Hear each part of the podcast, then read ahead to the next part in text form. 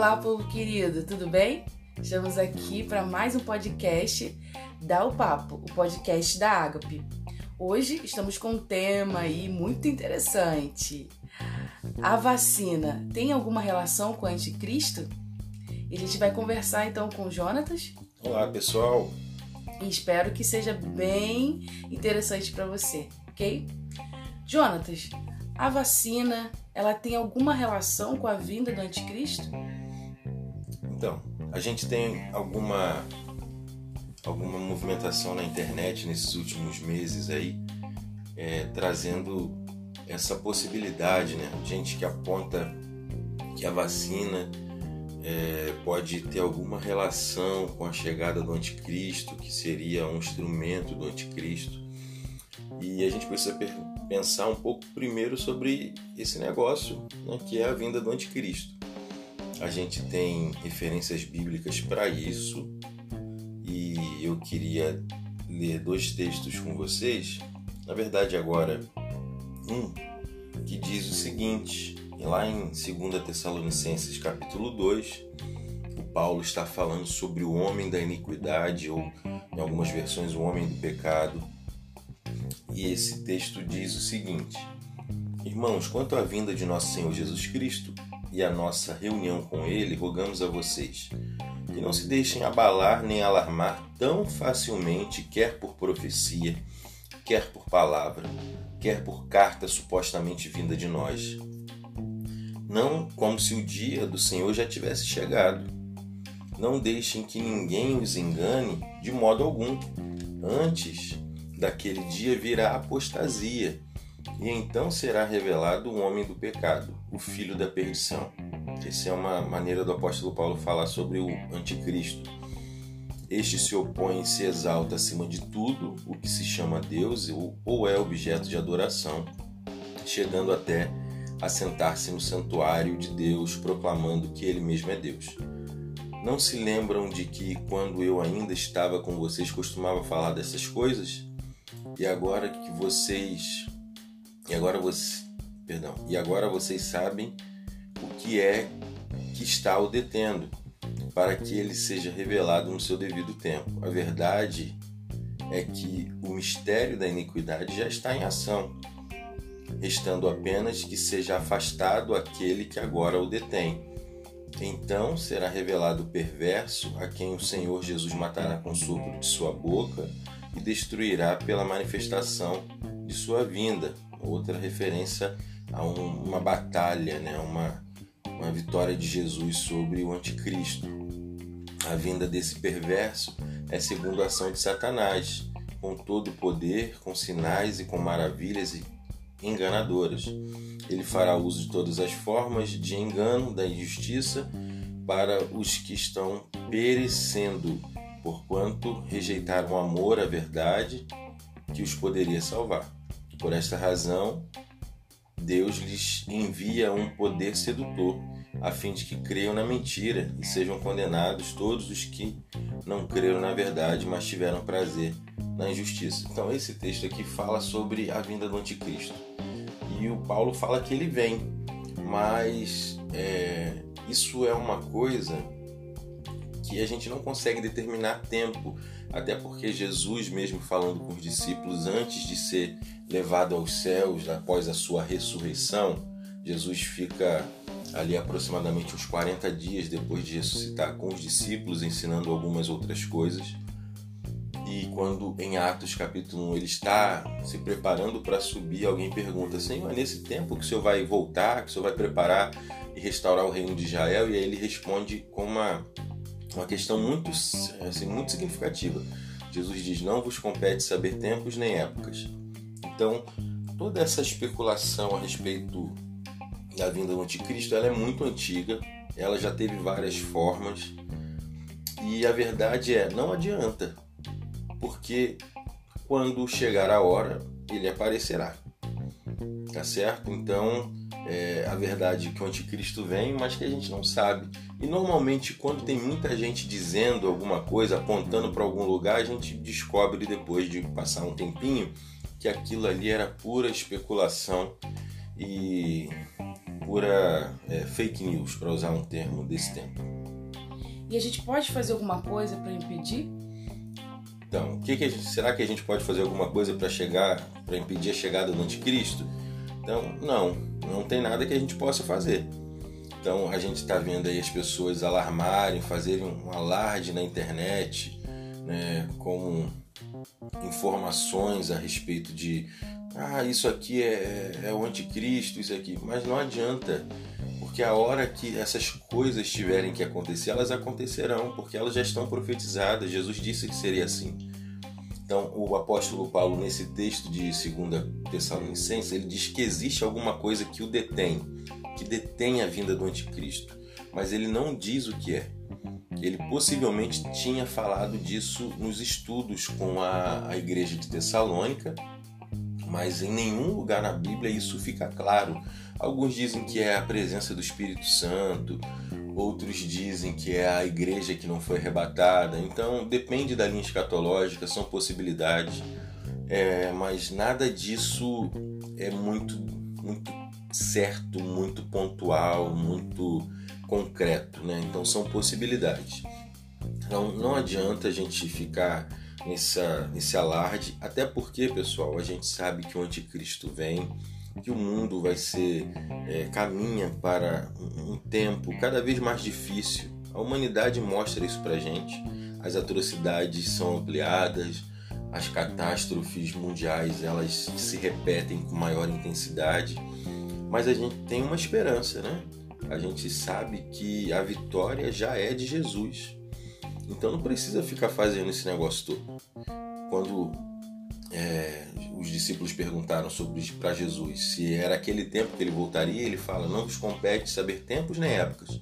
Ou seja, parem de ficar discutindo coisas que vocês não vão saber.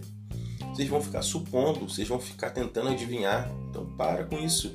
E em resposta a isso, Jesus diz: mas fiquem em Jerusalém, vocês vão receber poder e serão minhas testemunhas. Então, ao invés de ficar preocupado com coisas que a gente não sabe, a coisa mais importante num período como esse no qual a gente está vivendo é servir as pessoas, é servir na missão de Deus, é pregar o evangelho para as pessoas. E a gente não prega o evangelho para as pessoas é, criando é, uma sequência de notícias amedrontadoras a respeito de vacina ou de coisa parecida tá certo? Então a gente precisa tomar cuidado com isso, porque esse tipo de coisa já aconteceu com outras caras na história. Tinha época que falavam que o anticristo era um líder religioso de tal lugar e falaram que o anticristo estava chegando, que apareceu e já teve muita gente dizendo, marcando época e ninguém nunca acertou. Então é importante a gente deixar de lado toda a especulação nesse período e nos dedicarmos à obra do Evangelho. Jonas, ainda na mesma linha, assim, a marca da besta, ela então está na vacina?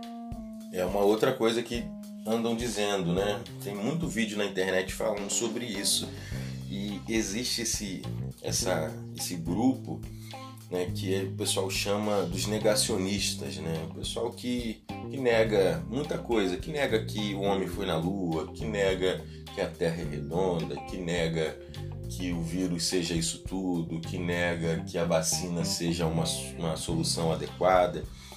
Então, a gente precisa entender o seguinte, ó. A Bíblia fala de uma marca da besta. O Apocalipse, no capítulo 13, fala de duas bestas. A primeira besta seria aquilo que a gente chama de anticristo, a segunda besta seria aquilo que a gente chama de falso profeta. O segundo, o falso profeta, incentiva as pessoas a adorarem o primeiro, o anticristo. Essa é a lógica do livro do Apocalipse. E lá no capítulo 13, a partir do versículo 15, 16, fala de uma marca na mão direita ou na testa. Né? Então é, a gente precisa saber que essa marca, a gente também não sabe o que é, mas dificilmente é a vacina. Né? É quase impossível de ser, porque essa marca fala de um controle é, global no sentido. Por que, que é mão e testa? Porque a mão simboliza as ações governadas e a testa simboliza a mente governada. Então, o que é ter a marca da besta? Será que alguém vai colocar? Não necessariamente, mas pode se referir a um, uma parte da população que, para ter alguns benefícios, voluntariamente se curva é, a ideologia ou se curva a, ao modus operandi do anticristo durante a grande tribulação, tá certo? Então isso acontece na, na cronologia, dentro daquilo que a gente consegue estabelecer como uma possível cronologia no Apocalipse, a gente percebe que isso acontece durante a grande tribulação. Então eu sei de uma coisa, a gente está vivendo um tempo difícil, mas tenho muita convicção de que ele ainda não é a grande tribulação. Então não é através de vacina, né? a gente não sabe na verdade através do que é, mas não precisa ficar com medo, porque em nenhum lugar a Bíblia está dizendo só deixem de se vacinar, não tem nada disso. A Bíblia é cheia de, de informações é, muito conscientes de questões do seu tempo. Então, tem hora que, por exemplo, o apóstolo Paulo orienta o Timóteo a cuidar da sua saúde, fazendo uso de, algumas, de alguns utensílios da época. O Lucas, que escreveu algumas coisas no Novo Testamento, ele era um médico, ele sabia de algumas coisas. Então a Bíblia não isenta a participação da ciência na vida humana. Então esse negócio de dizer que tudo que é da ciência é contra a Bíblia, isso é isso é, é, é falta de compreensão. Tá certo? Deus foi quem deu sabedoria aos homens, então eles estão usando e vamos tomar vacina, pessoal. Tome a vacina. Tome a vacina. O tempo todo a gente vê isso na Bíblia, né? A ciência, ela, ela comprova né? muitas coisas da Bíblia também. Então, vamos lá. É, existe a chance de colocarem a marca da besta em mim contra a minha vontade? De tempos em tempos existe algum instrumento, né? É, utilizado como exemplo para isso. Já foi o chip, isso. o laser do termômetro. É, também. E aí agora a vacina. Já foi o cartão de crédito, já disseram que Sim. a marca da besta era o código de barra dos produtos. É, então tudo isso, já teve muita gente dizendo muita coisa. Hoje é a vacina, hoje é, é o laser do termômetro. O laser do termômetro até já está passando, né? Agora a onda é a vacina o capítulo 13 do Apocalipse fala assim: Também obrigou todos os pequenos e grandes e ricos e pobres, livres e escravos a receberem esta certa marca na mão direita ou na testa. Esse obrigou aqui não significa que as pessoas vão, é, vão ser enganadas no sentido de que ah, é, pode ser alguma coisa que colocaram na minha comida, eu não sei. Não, porque a ideia do Apocalipse é de pessoas que se curvam conscientes é, de que fazendo aquilo terão alguns benefícios ao se curvarem à besta. Né? Então, é, não é desse jeito assim que alguém, um crente, por exemplo, sem sendo enganado, tomou a vacina e agora ele tem a marca da besta e nada. Não, crente é crente, meu irmão. E a gente precisa lembrar que Jesus é mais poderoso do que qualquer outra coisa, qualquer outro ser, de qualquer outro poder ou governo. Então não existe essa chance de você, ah, caramba, agora eu tenho que falar para Jesus porque me enganaram, eu não sabia que era vacina, eu tomei a vacina, agora eu estou marcado pela besta. Não, não, isso não existe a menor possibilidade. É, é em parte voluntário, no sentido de que é, as pessoas vão fazer aquilo é, tendo compreensão do que estão fazendo, mas em nome de alguns benefícios aceitam, entendem que é melhor se curvar à besta do que morrer por causa de Jesus, tá certo? Então não tem nenhuma relação é, essa ideia de que se eu tomar a vacina vão colocar a marca da besta em mim contra a minha vontade. É isso aí. Outra coisa que a gente precisa falar é sobre as pessoas que estão servindo de cobaias né, para a comprovação da eficácia e da eficiência das vacinas. Mas antes da gente tratar disso, rapidamente, é, eu queria que você contasse para a gente, Josi, como que surgiu a primeira vacina. Sim, quando a gente fala aqui no Brasil sobre vacina, a gente logo lembra de Oswaldo Cruz, não é isso? Uhum. Fundação Fiocruz e tudo mais. A revolta da vacina que aconteceu em 1904, mas a gente precisa lembrar de Edward Jenner. Foi ele que descobriu a primeira vacina contra a varíola. A varíola já estava matando várias pessoas no mundo todo. É, parece que eles até, até hoje não chegam uma conclusão certa se veio de algum algum elemento vindo das múmias ou dos camelos. É certo que todo o mundo né, foi contaminado. E Edward Jenner ele nasceu na Inglaterra em 17 de maio de 49 e ele com apenas 13 anos já, ele já ajudava um cirurgião da sua cidade. E a sua família era muito grande, tinha muitos filhos, sua, seus pais, e ele era criado sobre uma rígida educação. E depois ele vai, então, estuda em Londres, ele se forma em medicina e volta para sua cidade natal. E a varíola estava matando ainda muitas pessoas, e ele pega e começa a estudar. É, queria fazer parte desse, dessa descoberta da, da cura para a varíola. Então, em 1789, ele começou a observar que as pessoas que ordenhavam vacas, elas não contraíam a varíola, desde que tivesse adquirido a forma animal da doença. O médico ele extraiu o pus das mãos de uma ordenhadora que havia contraído a varíola bovina e colocou no menino saudável, o James, de apenas 8 anos. E isso foi em 1796. O menino então, Jonas, contraiu a doença de forma branda e em seguida ficou curado. Em 1 de julho, Jenny inoculou no mesmo líquido, é, no menino, uma pústula de uma varíola humana. Então, James não contraiu a doença, o que significava que ele estava imune à varíola. É, estava a, a descoberta, então, é, dessa primeira vacina já estava sendo, então, é, é a, assim, sendo colocada como já o princípio para a erradicação dessa doença. E aí é, ele relatou à Academia de Ciências né, no Reino Unido e no ano seguinte as provas foram consideradas insuficientes. O médico então realizou novas experiências em outras crianças, inclusive o seu próprio filho.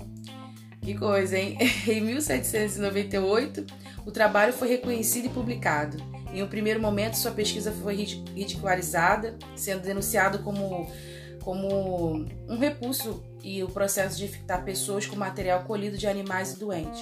No entanto, os benefícios da imunização logo se tornaram evidentes. O reconhecimento no seu país foi alcançado por médicos de outros países e eles então adotaram é, essa vacina como o princípio então da cura para todo mundo. É, e aí a Marinha Britânica começou a adotar a vacinação em 1800 e por aí foi a cura Muito que bom. chegou até o Brasil. Muito bom, a gente vai percebendo que todo o processo, né, pelo menos à luz desse primeiro aí, que o processo de, de fabricação de uma vacina ele é demorado, né, ele é trabalhoso. Às vezes né, polêmico. Às vezes polêmico, envolve a participação de, de gente que serve como cobaia. Né? E outra coisa que é importante lembrar é que essas pessoas têm, um movimento questionando essas cobaias, as pessoas que se colocaram como voluntários e que é, um número pequeno, pequeníssimo dela, né, é, morreu. Né? Teve contraindicação com o efeito da vacina, mas assim, é claro que o valor da vida humana é inegociável. Deus criou o homem, então ele tem um valor né, que não dá para ser mensurado. Mas ah, pensando no processo de fabricação de uma vacina, o número de gente que teve contraindicação, né, que está sendo relatado aí, é muito pequeno. É muito pequeno. E outra coisa é que é, ninguém vai como cobaia para a vacina sem saber o que está acontecendo. As pessoas são orientadas, têm contratos, elas inclusive recebem dinheiro por causa do, da participação delas nos testes. Então, é, não precisa ficar também aceitando qualquer informação a respeito dessas pessoas que foram cobaias, porque como se elas tivessem sido enganadas. Isso não acontece, isso não acontece.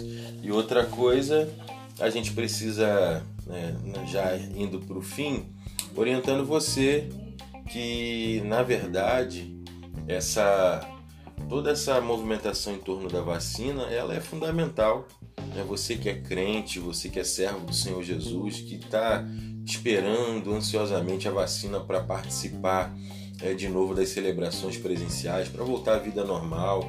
Então, é, tome a vacina, essa é a nossa orientação. A gente aqui em casa vai tomar. Outra coisa que a gente precisa dizer, se você fala, pensa assim, ah, eu não vou tomar vacina, mas eu quero lembrar a você que um crente não pensa só nele. Um crente não pensa só nele, ele pensa na comunidade. Então você voltar para convívio público com as pessoas vacinado é também uma declaração do quanto você se importa com as pessoas à sua volta. Jesus ensinou a gente a viver muito de forma muito mais nobre do que pensando apenas em nós mesmos. É, tem pessoas à nossa volta. Então, a nosso incentivo a você tome a vacina mesmo, tome a vacina e vamos orar, continuar orando, nos comportando cuidando da nossa conduta diariamente para que a gente, o mais rápido possível, esteja é, bem, saudáveis e todos juntos é, de volta ao convívio normal das igrejas. Obrigada, pessoal. Esse foi mais um podcast especial da O Papo, podcast da Agape. Isso aí. Um abraço para você. Até a próxima.